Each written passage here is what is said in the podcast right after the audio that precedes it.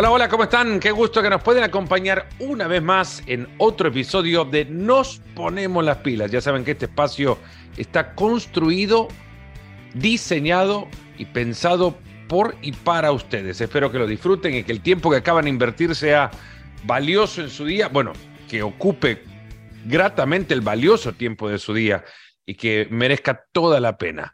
El eh, invitado de hoy nos va a llevar a, charlar mucho del deporte de nuestra región. Me va a llevar un rato a mi país, además, porque es ahí donde lo encuentro en el momento de sentarnos a conversar, porque su figura preside la organización que está supervisando la planificación y desarrollo y la ejecución y puesta en marcha de uno de los eventos regionales más antiguos en la historia del olimpismo.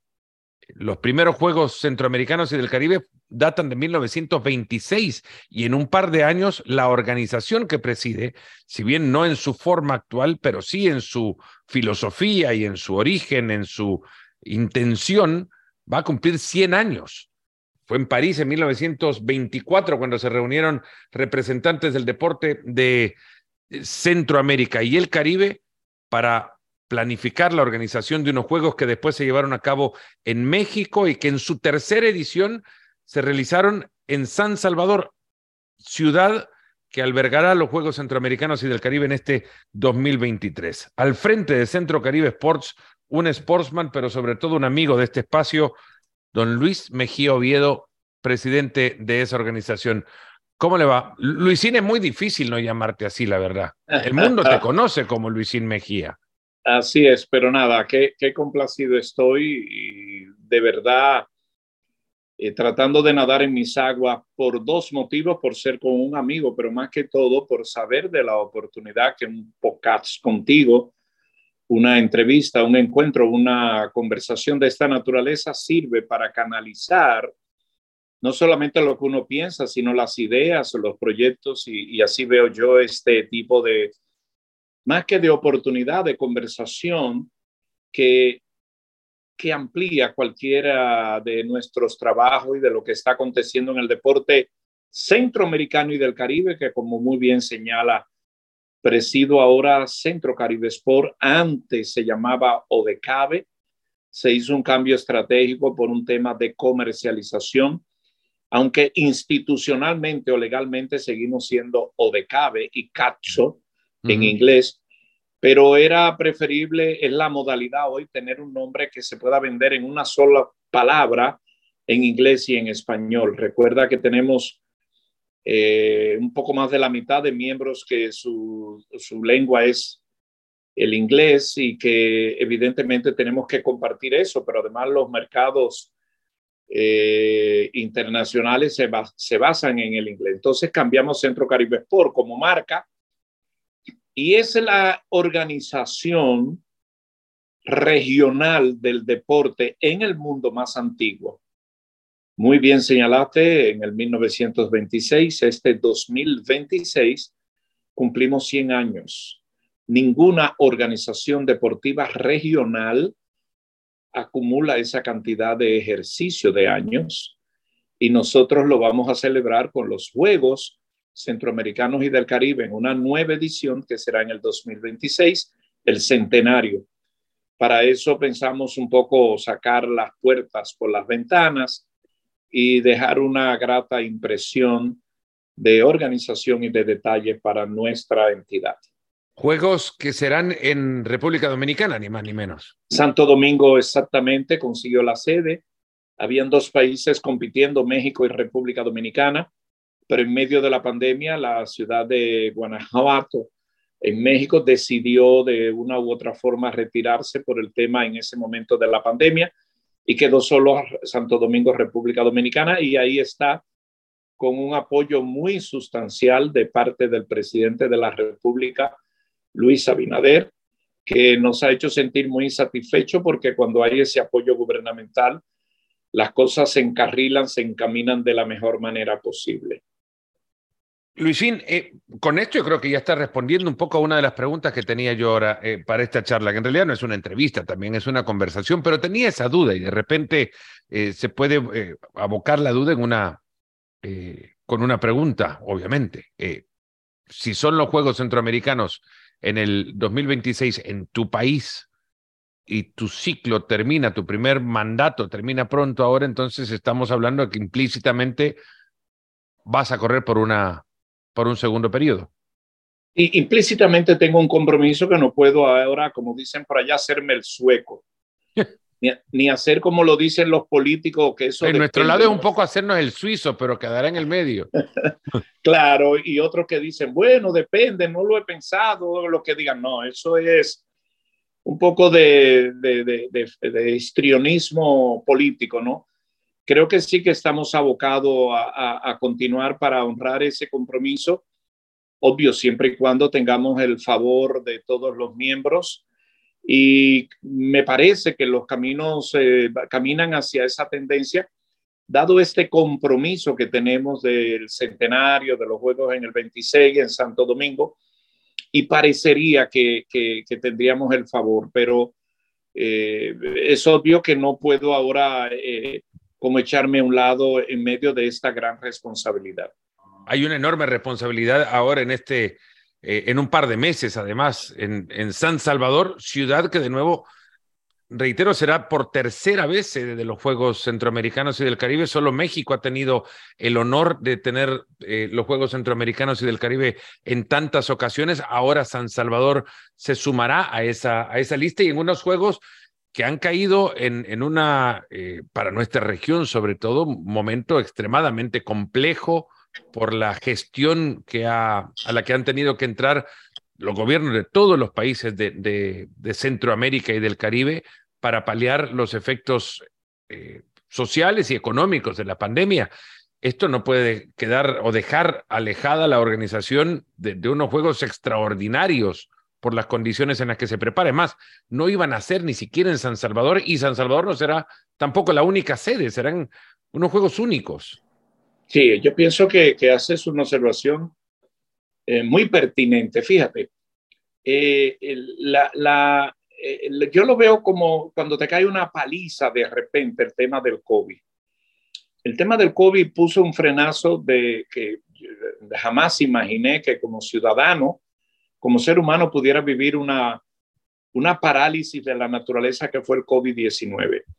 Yo no puedo olvidar la imagen del Papa Francisco caminando él solo con un ayudante en aquellas, en aquellas misas que hacía y en la Basílica San Pedro, que ofreció una misa para buscar la, eh, eh, no solamente por las víctimas, por los que habían fallecido, sino por la situación que se vivía. La soledad de esa plaza me hizo como asentar que estábamos viviendo una pandemia real. Las calles de las emblemáticas ciudades de Nueva York, las ciudades europeas, nuestras ciudades, aquello fue una especie de, un, una demostración de que el mundo no gira como estaba girando, estaba detenido. Eso tuvo una secuela en todas las organizaciones y el deporte no escapó a esto. Entonces, un poco se le colocó también otra vara bastante complicada, la guerra de Rusia y Ucrania. Entonces, todos esos elementos giraron alrededor de crear un vacío económico, dificultades que se combinaron con lo siguiente. El ciclo de, eventos se, se detuvo. Entonces, se ha venido ajustando a partir del año pasado y este año y tenemos un círculo eh, acumulado de ir recuperando el tiempo para ir haciendo los eventos que no se hicieron. Entonces, eso le pone un peso mayor a los gobiernos, a los comités olímpicos, a los países. Y lo que tú señalas, entonces, hacer eventos dentro de esta época con presupuestos que están un poco eh, excesivamente utilizados, ¿no? Eh, hace más difícil la situación, pero no nos podemos detener. Eh, detenerse es de cobardes. Hay que buscar alternativas, hay que ser creativo, hay que detener por encima de todo las opciones para seguir adelante. Yo siempre voy a ponderar a Thomas Bach, que en medio de las dificultades tuvo la entereza, la disposición, el sacrificio económico y todo para montar los Juegos Olímpicos de Tokio y se hicieron. Un año después, pero se hicieron. Eso pasa con nuestros Juegos. Un año después y lo vamos a hacer gracias al Salvador, porque El Salvador nos salvó una situación que, como consecuencia de la pandemia, dio una excusa eh, real o no, no importa. Eh, Panamá se vio impedido de montar los juegos que a ellos le correspondía el año pasado. Entonces salió dos sedes alternativas, Puerto Rico, que no pudo completar los recursos, y aquí está El Salvador. Entonces, dentro de este ambiente, nosotros estamos por recuperar ese tiempo y ponernos a tono con la realidad. Mira, las organizaciones como las nuestras, lo mismo que las federaciones internacionales, la pandemia enseñó una, una, una realidad que la teníamos en el frente, pero algunos no se daban cuenta. Nuestras organizaciones existen para y por los eventos. Si no hacemos los eventos, nosotros no subsistimos, ni siquiera económicamente, porque la fuente de ingresos son los eventos. La razón de ser de nuestras instituciones son los eventos. Entonces, hacer pausa de cuatro años es como irte a un escenario que te saca de la historia, te crea porque además, y, más que sacarte de la historia, es lo siguiente. Aún eh, se pierde un ciclo de atletas, gente que se prepararon. El peso y el valor de hacer los Juegos Olímpicos en Japón, en Tokio, fue que esos atletas que compitieron no perdieron su tiempo, porque ahí habían atletas que ya terminaban su ciclo y no lo podían entonces completar. Y era como un sueño perdido. Por eso, nosotros tenemos tanta responsabilidad cuando montamos un juego, tenemos que saber a quién le damos la sede. Ya para el futuro tenemos que prepararnos con cláusulas, eh, cláusulas económicas, con alternativas, con seguros que podamos solventar situaciones, aunque yo no creo que ya nuestras vidas podamos ver una pandemia como la que vivimos, pero todavía tiene secuelas la pandemia del COVID. No será un deseo estar, estar vivos para otra, la verdad, porque ha sido, ha sido, bueno, ha sido el evento que ha sido y cada uno lo ha vivido de la manera en la que lo ha vivido y nos ha, nos ha dejado múltiples lecciones, pero sobre todo eh, eh, yo creo que la reiteración de palabras como resiliencia, el poder aguantar, superar eh, obstáculos, nos ha enseñado que juntos se puede llegar a trabajar y conseguir objetivos que antes se planteaban como imposibles y, nos damos cuenta que hay otra manera de, de, salir adelante, como la, la, solidaridad. Y creo que lo, de Santo Domingo, sumándose al rescate también de aquellos eventos que San Salvador no podía organizar, ha caído también dentro de un ejemplo de solidaridad. Así es. Y, y sobre todo ajustarnos a los tiempos y, y saber Ah, el otro elemento, y eso te toca a ti ya con esta labor tan importante que trabajas en la comunicación, pero que además fuiste atleta y atleta centroamericano y del Caribe, es lo siguiente. Caramba, ¿cuántas, cuánta falta nos hizo los domingos de fútbol, los domingos de NFL, los domingos de la Fórmula 1, los domingos o los sábados, el weekend de la, de la Fórmula 1, te dije, eh, los domingos de, los maratones, los Grand Slam de tenis, pero por demás, la MLB. O sea, cuando tú te viste sin eso, tú dijiste, todo el mundo dijo, oh, pero Dios mío, es que el deporte es el elemento que nos crea las condiciones. En mi caso, que no, los fines de semana cuando no hay champion que es a mitad de semana, estoy viendo las ligas. Yo veo cuatro ligas de fútbol. Hmm. Nada de eso se veía. Entonces. ¿Algún equipo eh, puntual? Oh, sí, yo soy culé. Ah, hincha del Barcelona, entonces. Sí, sí, sí, sí, como no, pero me ¿Por alguna razón puntual? Mira, yo soy de los equipos y te hago una confesión. Cuando yo comencé en el olimpismo, por ahí por los años 90 temprano, yo fui a las Olimpiadas de Barcelona.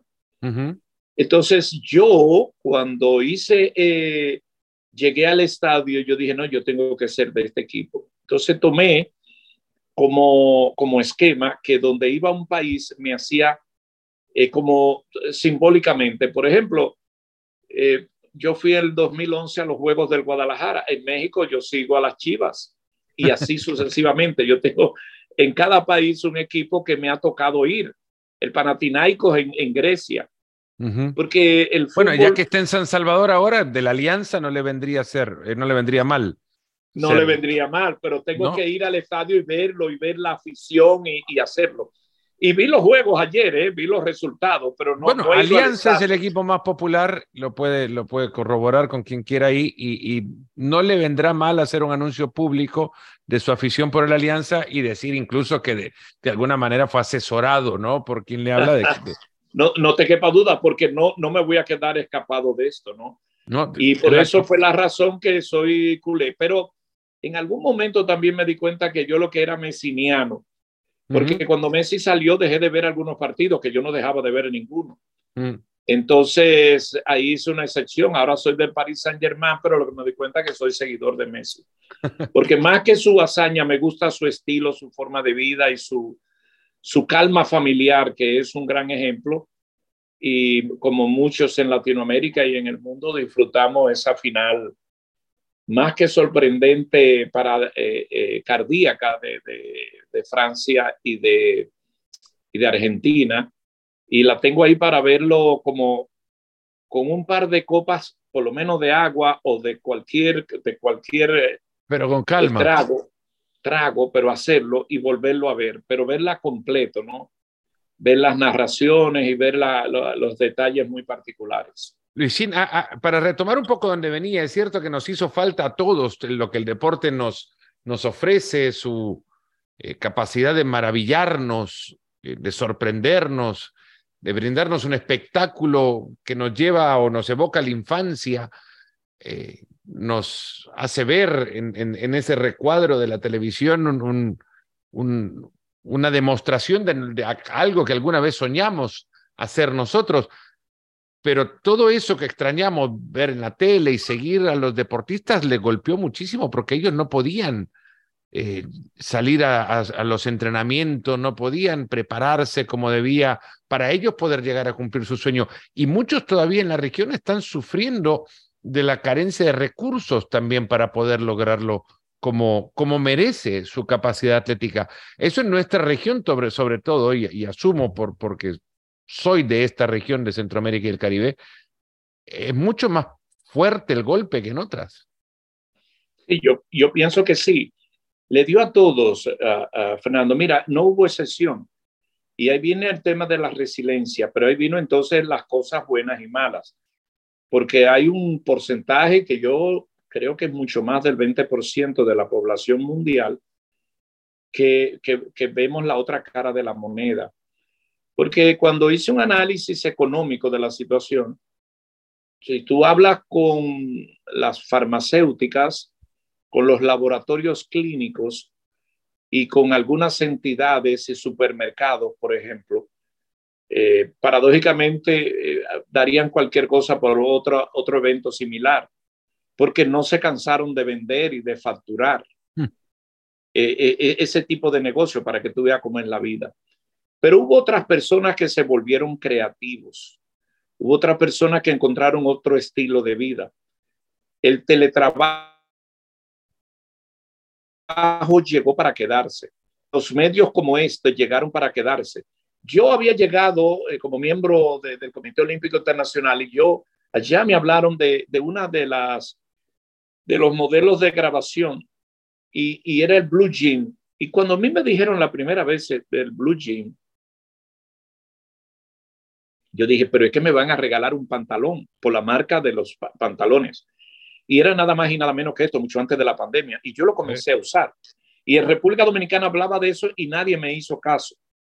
Yo que trabajo para la televisión en mi país, cuando llegó la primera semana, me hice un poco famoso porque inclusive el propio canal y mis compañeros del, del, set donde trabajamos, un, un esquema de programas de comunicación, yo le hice saber lo que quería hacer y ellos no, no, no estaban de acuerdo porque se lo planteé yo. ¿Y qué hice yo? Yo dije, no, yo voy a probar, ya yo usaba el Blue Jean para el tema olímpico. hice el primer programa y me llamé a nada más y nada menos que a Giovanni Malago, que es el presidente del Comité Olímpico de Italia. Y le dije, Giovanni, yo quiero hacerte una entrevista. Pero al mismo tiempo llamé al doctor Rafael Antigua, que es un eminente médico dominicano que trabaja en Nueva York. Y me llamé al doctor Rubén Peralta, que es conocido mío, que vive en Qatar, un eminente médico dominicano, trabajaba en el Mass General Hospital y fue y estaba en Qatar. Y hice una histórica entrevista hablando del COVID en momento en que nadie sabía absolutamente de nada. Obvio, los nervios no me quedaban porque yo estaba haciendo una prueba, porque una cosa es tú hacerlo aquí y otra cosa era pasarlo por televisión. Óyeme, y a partir de ahí comenzamos a hacer programas y Giovanni, que no era eh, médico, los otros dos sí eran, pero Giovanni nos dio un reporte de lo que en ese momento estaba pasando en Italia. Y comenzaron a llamarme los de los otros canales, que cómo era eso, qué era esto. Y a partir de ahí, bueno, ya eh, tenemos Zoom, tenemos uh, cuatro, cinco, seis plataformas y ya para la gente eso es un ABC. Los consejos de administraciones Óyeme, el dinero que se han ahorrado las corporaciones, mm. las entidades, el mismo Centro Caribe Sport, para hacer una reunión nosotros teníamos que ir todo y pagar unos pasajes, ahora se hacen por, por Zoom. Entonces, también esto trajo varias cosas y esto aplicó para el deporte y para los negocios y para la comunicación. Pero en el caso del deporte, que fue el origen de tu pregunta, los atletas tuvieron que hacer resiliencia. Yo nunca voy a olvidar la que es una de las principales atletas dominicanas, Marilady Paulino. En ese momento yo era presidente del Comité Olímpico. La campeona, campeona del mundo en relevo. Campeona del mundo y en 400, una, una proeza. Y ponle el ojo en París. Vamos a ponerle, vamos a esperar con Dios delante que pueda repetir. Ya no la medalla de plata, sino... Eh, Subir un podio, un, escalón en el podio. Sí, claro. Bueno, esa muchacha, porque tú hiciste una pregunta muy clave. Yo dije, pero Dios mío, ella estaba en Cuba cuando la agarró y no tenían cómo venir. Y su entrenador cubano se llama Yacén Pérez. Y en Cuba, ¿tú sabes dónde entrenaban? O intento, tú que sabes de atletismo, en el, la azotea de la casa de Yacén Pérez. Entonces, cuando ella lo, logramos por unos de esos vuelos humanitarios que se hicieron Acuérdate que todos los aeropuertos estaban cerrados.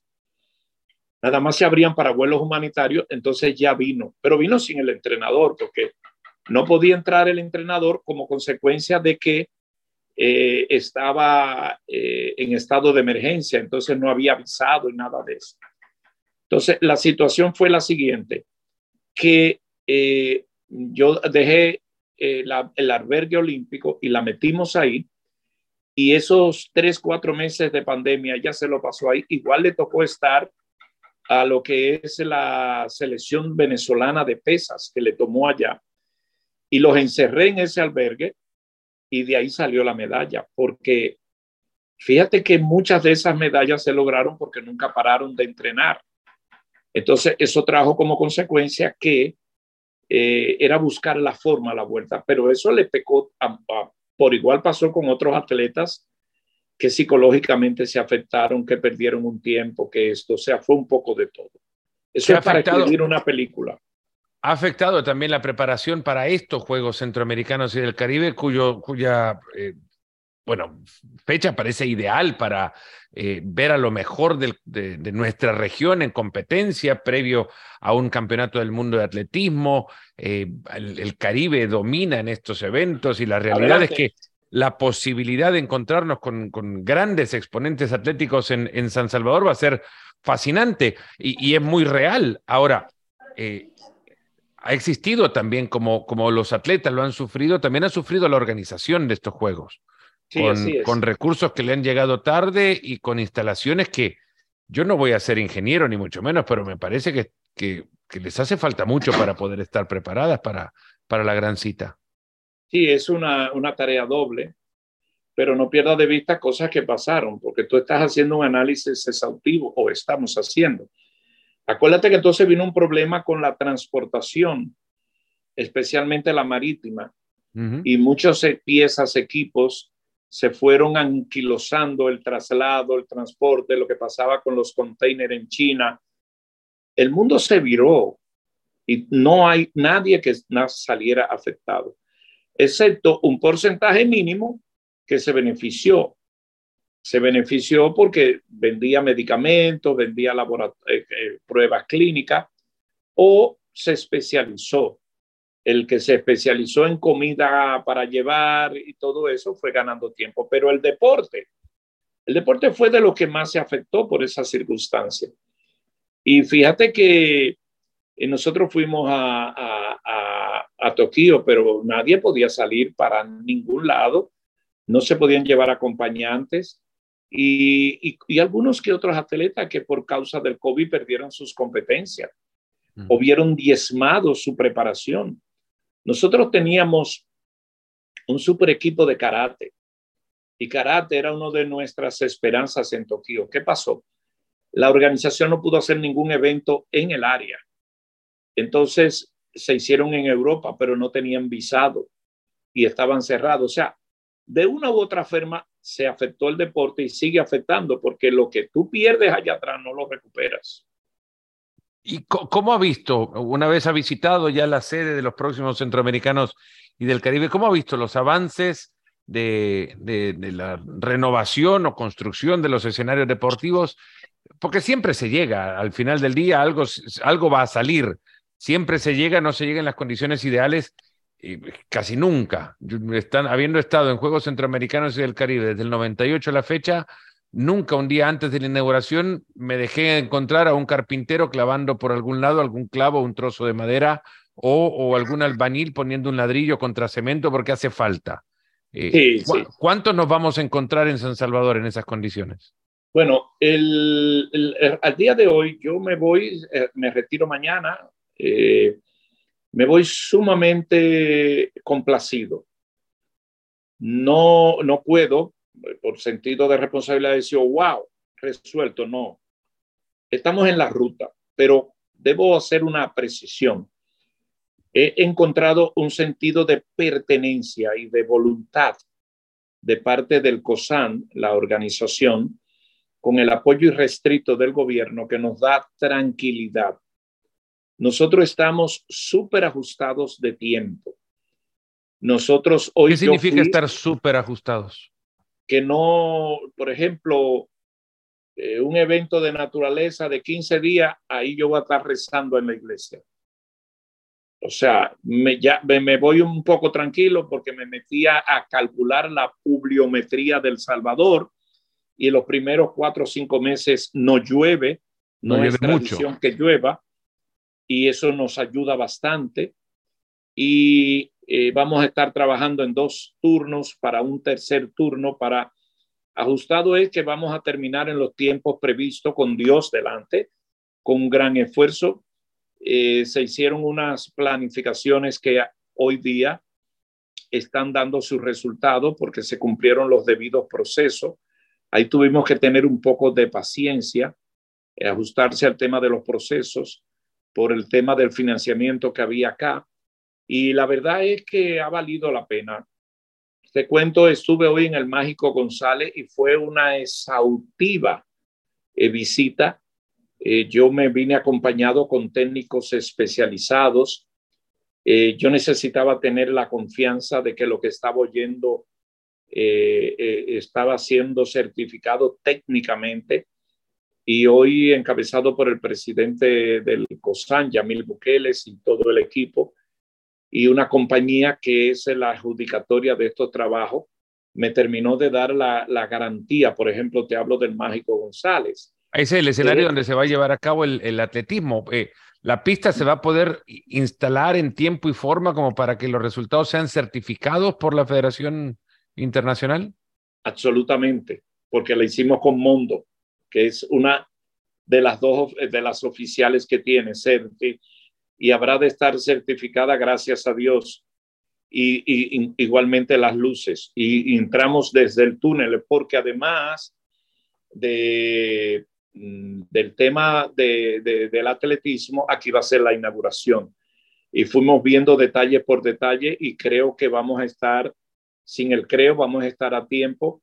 Eh, con a partir de un tiempo X vamos a tener tres turnos de trabajo eh, como resguardo, pero aparte de eso, la compañía Prodisa que eh, debo, la honestidad, me, trato de que me acompañe. Es una compañía que ha montado 40 o 50 pistas pero tiene una tradición de inversión, es una compañía mexicana y hoy pude ver eh, eh, en el Fragor, la sometimos a cuestionarios diferentes dirigentes que estábamos ahí. Vine también con un técnico de la comisión técnica que pertenece a la IAF, que certifica pistas, que es colombiano. Traje un dominicano que hizo las pistas del otro. Y ahí después le, les dije, con tanta pregunta y una lluvia de, de, un, de una reunión ampliada fue que, pudimos llegar a la conclusión de que estamos en buen camino en ese emblemático lugar. Las otras instalaciones, porque El Salvador está, tiene una... A muchos sorprendió Salvador, porque El Salvador tiene las instalaciones fruto de los juegos anteriores, ¿no? En el 2002, pero eh, se están interviniendo y creo que con el tema de las instalaciones no habría problema. Luego me reuní con los directores de competencia. Mañana voy eh, a, la, a, la, a la, universidad, que ahí va a ser otra obra de renombre que va a quedar un gran legado para la universidad, lo que se va a implementar allí. Entonces, eh, nos llenamos de mucha tranquilidad, eh, muy complacido con lo que vimos hoy y vamos a salir adelante. Entonces estamos, hemos cambiado las formas de supervisión y me lo ha aceptado el comité organizador porque había tradición. Y te lo explico rápidamente. Por ejemplo, los directores técnicos, que son las claves en cada deporte, asumían, entraban a los juegos faltando dos meses. Y ahí era que venían los problemas porque se encontraban algo. Entonces conversé con el presidente del COSAN y un mes, un año antes, le dijimos a los directores técnicos, ven, ustedes son los que van desde ahora a dirigir esto. Entonces, las cosas que se están haciendo es con el visto bueno de la federación. Entonces, no hay misterio. Mm. Eh, tú sabes que hay muchos deportes que en el interín del, del año, de cada año, cambian las medidas, cambian las plataformas de competencia, cambian las marcas, etcétera. Aquí no va a haber misterio. Entonces, lo que se está haciendo es avalado por el director técnico designado por la Federación Internacional. Y lo estamos haciendo un año antes, no, no, dos meses. Es una gran ventaja que El Salvador haya, haya, tenido estos juegos en el 2002 porque es prácticamente el, un copiar y pegar de lo que se hizo 20 años atrás. Así es, así es. Y, las mismas instalaciones, no ha requerido la inversión, digamos, o no se ha requerido, la, inversión va a ser eh, cuantiosa, pero no se ha requerido una, eh, la construcción de nuevas instalaciones, sino la renovación de las existentes sobre la base de una infraestructura que no sé si, si lo sabías, pero eh, va a dejar a ese estadio hoy llamado Mágico González, entonces o mucho tiempo atrás conocido como el Estadio Flor Blanca, como el único en Centroamérica y el Caribe en ser sede de tres inauguraciones de Juegos Centroamericanos. Y no solo eso, eh, se va a honrar porque la gente oye mágico, mágico. Y yo me copié una historia que hizo Yamil hoy una pregunta que le hizo un periodista y, eh, extranjero, ¿no? Que el mágico González, el, el que vive, va a recibir en honra, en vida, su... Eh, me, entusiasmó una opinión que dijo Maradona de él, de Mágico, y además su juego en el Cádiz, su renombre y, su proeza deportiva, y, y, se va a hacer una, la simbología de una estatua, pero se va a hacer un museo. Y creo que va a ser una noche mágica la apertura el 23 de junio en su honor, en honor del pueblo, y va a quedar una instalación. Y fíjate que usualmente ese estadio, acuérdate que además de atletismo se utiliza como la cancha de fútbol, pero el fútbol va a ser en el otro estadio. Y esto va a ser solamente... ¿A dónde va a ser el fútbol? En el otro estadio que se llama... Cuscatlán. Exactamente. ¿Estuvo cerca el fútbol de, no estar en estos juegos?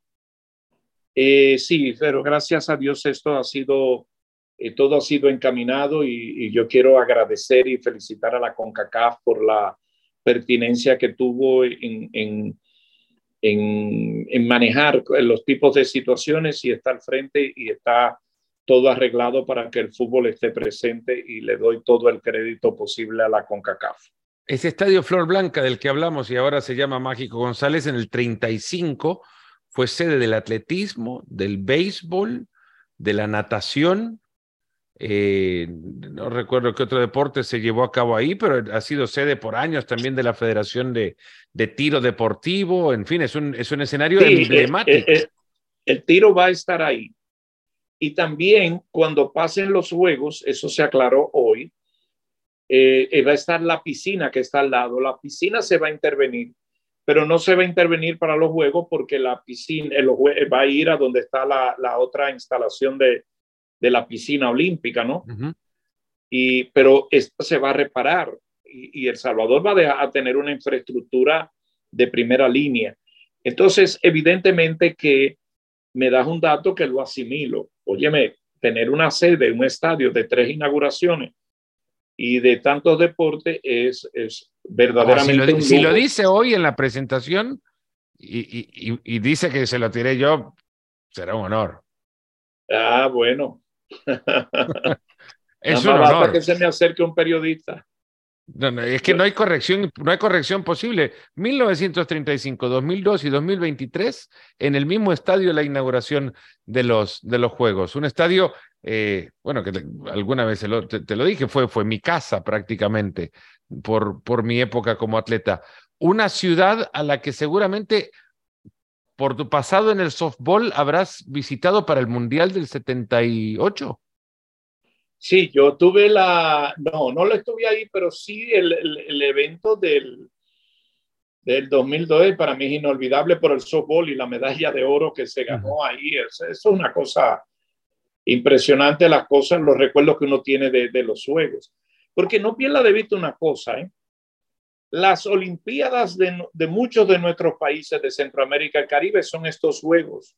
Sí. Porque son, su nivel competitivo de primera línea.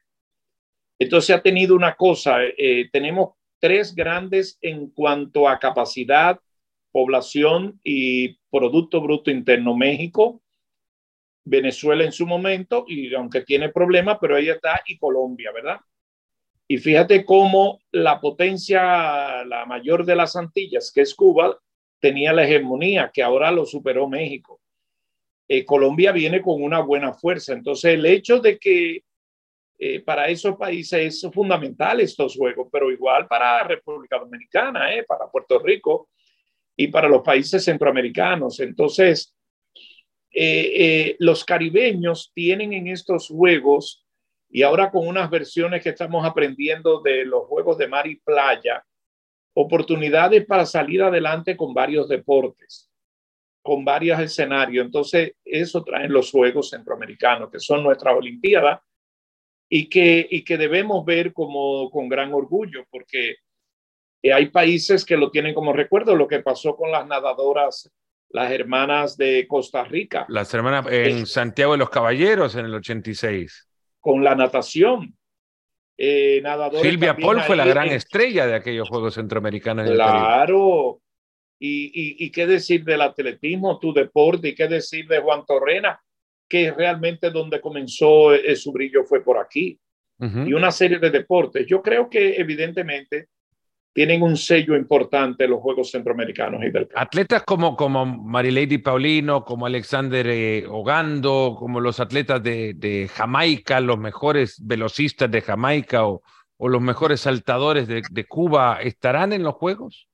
Sí, eso, eso lo vamos a tener porque algunos deportes van a ser clasificatorios, pero te puedo dar crédito y sustancia que lo, la, la, la, nueva armada de, de, corredores de República Dominicana que ha sorprendido a muchos, pero que está haciéndonos valedero, va a estar presente y de varios países que están poniendo atención a esto porque...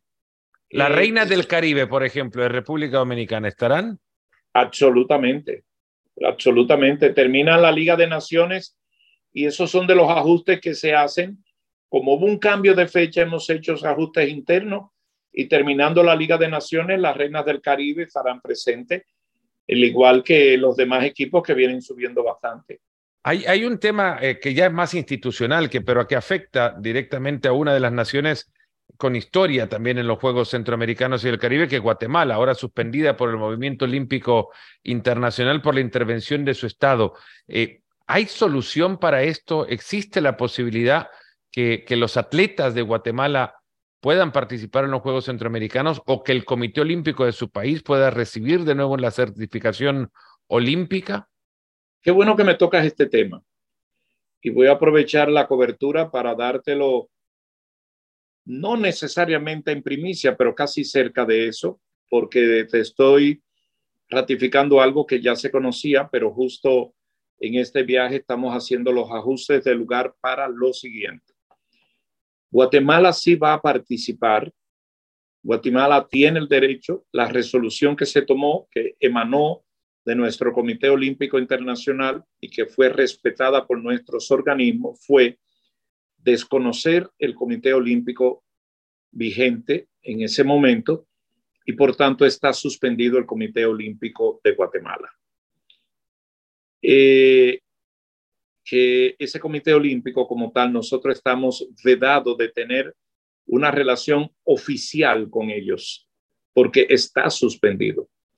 Esto no aplica para los atletas, siempre y cuando participen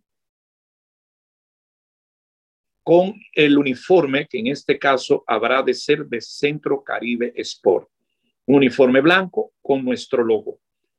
Entonces, estamos haciendo los ajustes del lugar porque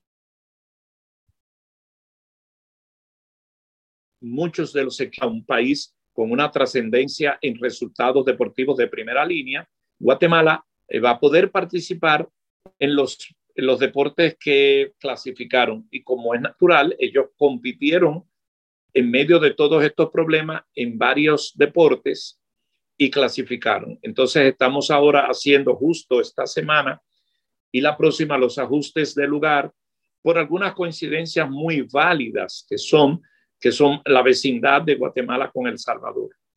Pero la información a tu respuesta, a tu comentario es que Guatemala sí va a poder participar. Eh, nosotros vamos a hacer la... ¿Qué himno escucharán? Perdón. ¿Qué himno escucharán, dado el caso de conseguir una medalla? El himno de Centro Caribe Sport. Y se, se, izará la bandera de Centro Caribe Sport. Correcto, y el uniforme tendrá el logo de Centro Caribe Sport. Es una pena. ¿Cómo se puede resolver la intervención estatal en el movimiento olímpico en una región que necesita en muy buena parte de los aportes estatales para que su deporte exista. Es muy fácil la ecuación porque el, Estado puede controlar la voluntad del deporte olímpico simplemente sacando la chequera y poniéndola sobre la mesa.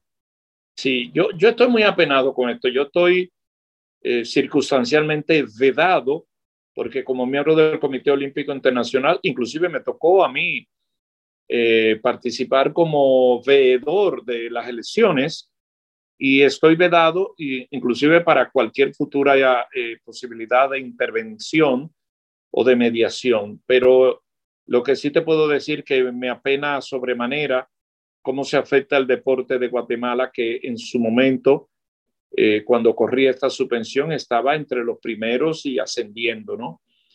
Pero vamos a ver un hecho inédito para ellos y es que puedan participar. Ya es el mismo caso que se dio con Rusia, ¿no? Pero... Eh, ¿Con Rusia qué va a pasar? Bueno, ¿qué va, ¿qué va a pasar con los atletas rusos? Bueno, todas estas situaciones, ya el caso de Rusia, eh, nosotros estamos muy pendientes de las decisiones, ya eso no me corresponde al ámbito, eso tiene su, su escenario, pero acuérdate que ya pasó con un tema del dopaje y eso conllevó que fueran sancionados por, por su participación y participaron con la bandera eh, eh, blanca del Comité Olímpico Internacional. Entonces, cité el caso porque aquí es inédito, o sea, este caso no lo habíamos tenido. y de hecho es la primera vez que le toca porque es, la suspensión es válida para estos juegos regionales y cuando lleguen los juegos este mismo año de, de Panam, que va a ser en Chile, eh, en el último tercio del año, igual va a pasar, podrán participar eh, sin, sin, si no es que se resuelve de que allá, que eh, es penoso. Yo no quiero ir más allá de, por respeto a mi condición, y, pero lo único que puedo expresar de la pena, el dolor de un país tan importante en el plano deportivo que se vea compelido al orgullo que es su bandera, su himno, no poder utilizarlo. Recuerdo haber visto memorias de, de minutas de, reuniones del Comité Olímpico Internacional a principios de los 50 y un eh, histórico dirigente deportivo mexicano, don José de Jesús Clark Flores, intervino en un momento con, muchísima vehemencia en el, Salón del Congreso para hacerle entender al seno del Comité Olímpico Internacional que Latinoamérica necesita de los estados para poder subsistir deportivamente, que no, que no puede eh, no, no, no ver la mano del Estado para tratar de respetar la independencia, autonomía del deporte. ¿Cómo, cómo entonces los convenció y se hizo entender si no suspendían en a, decenas de comités olímpicos en América Latina por su relación con, con el Estado? Eh, ¿Cómo transitar esa delgada línea sin que la intervención llegue a la vulgaridad del manejo del deporte olímpico como muchos estados lo hacen? Bueno, ahí viene el ser humano. Eh, lo que pasa es que los dotes de, del manejo de las emociones, del control, de eh, ser más jefe de la cuenta o de no prever el orgullo o de no prever las sanciones, eso va con, contra cada quien, es imprevisible, impredecible, perdón el hecho de que tú no puedas medir la, eh, quienes ejercen los cargos que cambian cada cierto tiempo, tanto en el olimpismo, tanto en las federaciones como en los gobiernos. Pero es una línea de entendimiento, muy bien dicho, muy visionario, claro. Eh, en ese momento que fue presidente, por cierto, de ODECABE, de pionero, como los pioneros, pero mm, tendríamos que bregar con eso. Tú no puedes tener mejor ejemplo el mundo siempre ha vivido de las guerras, pero uno hoy sentado en su casa ve eh, con las atrocidades que se están ocurriendo en la guerra de Ucrania y de Rusia. Cuando tú ves esas, esos episodios, eh, tú te impacta, porque una cosa es tú verla en un libro, en un periódico viejo, o en una nota de AP o de UPI cuando ocurría, algunas tergiversadas, algunas interesadas, y otra cosa es tú verla en vivo tú verla con el sonido de las, de las alarmas y después ver las bombas y ver esas destrucciones. Entonces tú te preguntas, pero ¿por qué los seres humanos no nos podemos entender? Guardando la distancia de la guerra con esto, eso pasa en el deporte. Tenemos que entendernos la dirigencia con los gobiernos. Eso que dijo él, sin el gobierno no se puede hacer deporte. Tú lo puedes hacer, pero la calidad y la expansión nada más te lo permite el Estado. Tú te apoyas en el marketing, pero el, apoyo gubernamental es vital. Pero el respeto a la institución debe guardar los límites. Hay una franja que se guarda en, en las instituciones gubernamentales entre los poderes, dependiendo del estado de gobierno que tú tengas, el poder legislativo, el poder ejecutivo y los poderes constitucionales. Yo creo que el, el, deporte tiene un poder, tiene el poder de representar el orgullo de cada nación. El deporte ya tiene sus reglas, están expresadas en la Carta Olímpica. Sí, la, la separación carta, de los poderes para el equilibrio del, del gobierno. Claro, y la Carta Olímpica reconoce el papel de los estados. Pero hay un poco que a veces se, se desencaja, a veces por personalidades, a veces por una serie de situaciones y, y yo lo único que te puedo decir que el caso que nos ocupa Guatemala es de mucha pena, es de mucha frustración, porque Guatemala es un gran país que tiene una gran responsabilidad. Vamos con, a una tener, gran con una gran historia en el deporte. Así es, vamos a tenerlos aquí en El Salvador, pero bajo una circunstancia que, que no, es, no es un bien para nadie, es de, yo lo diría de reflexión, eso, eso conllevaría la reflexión.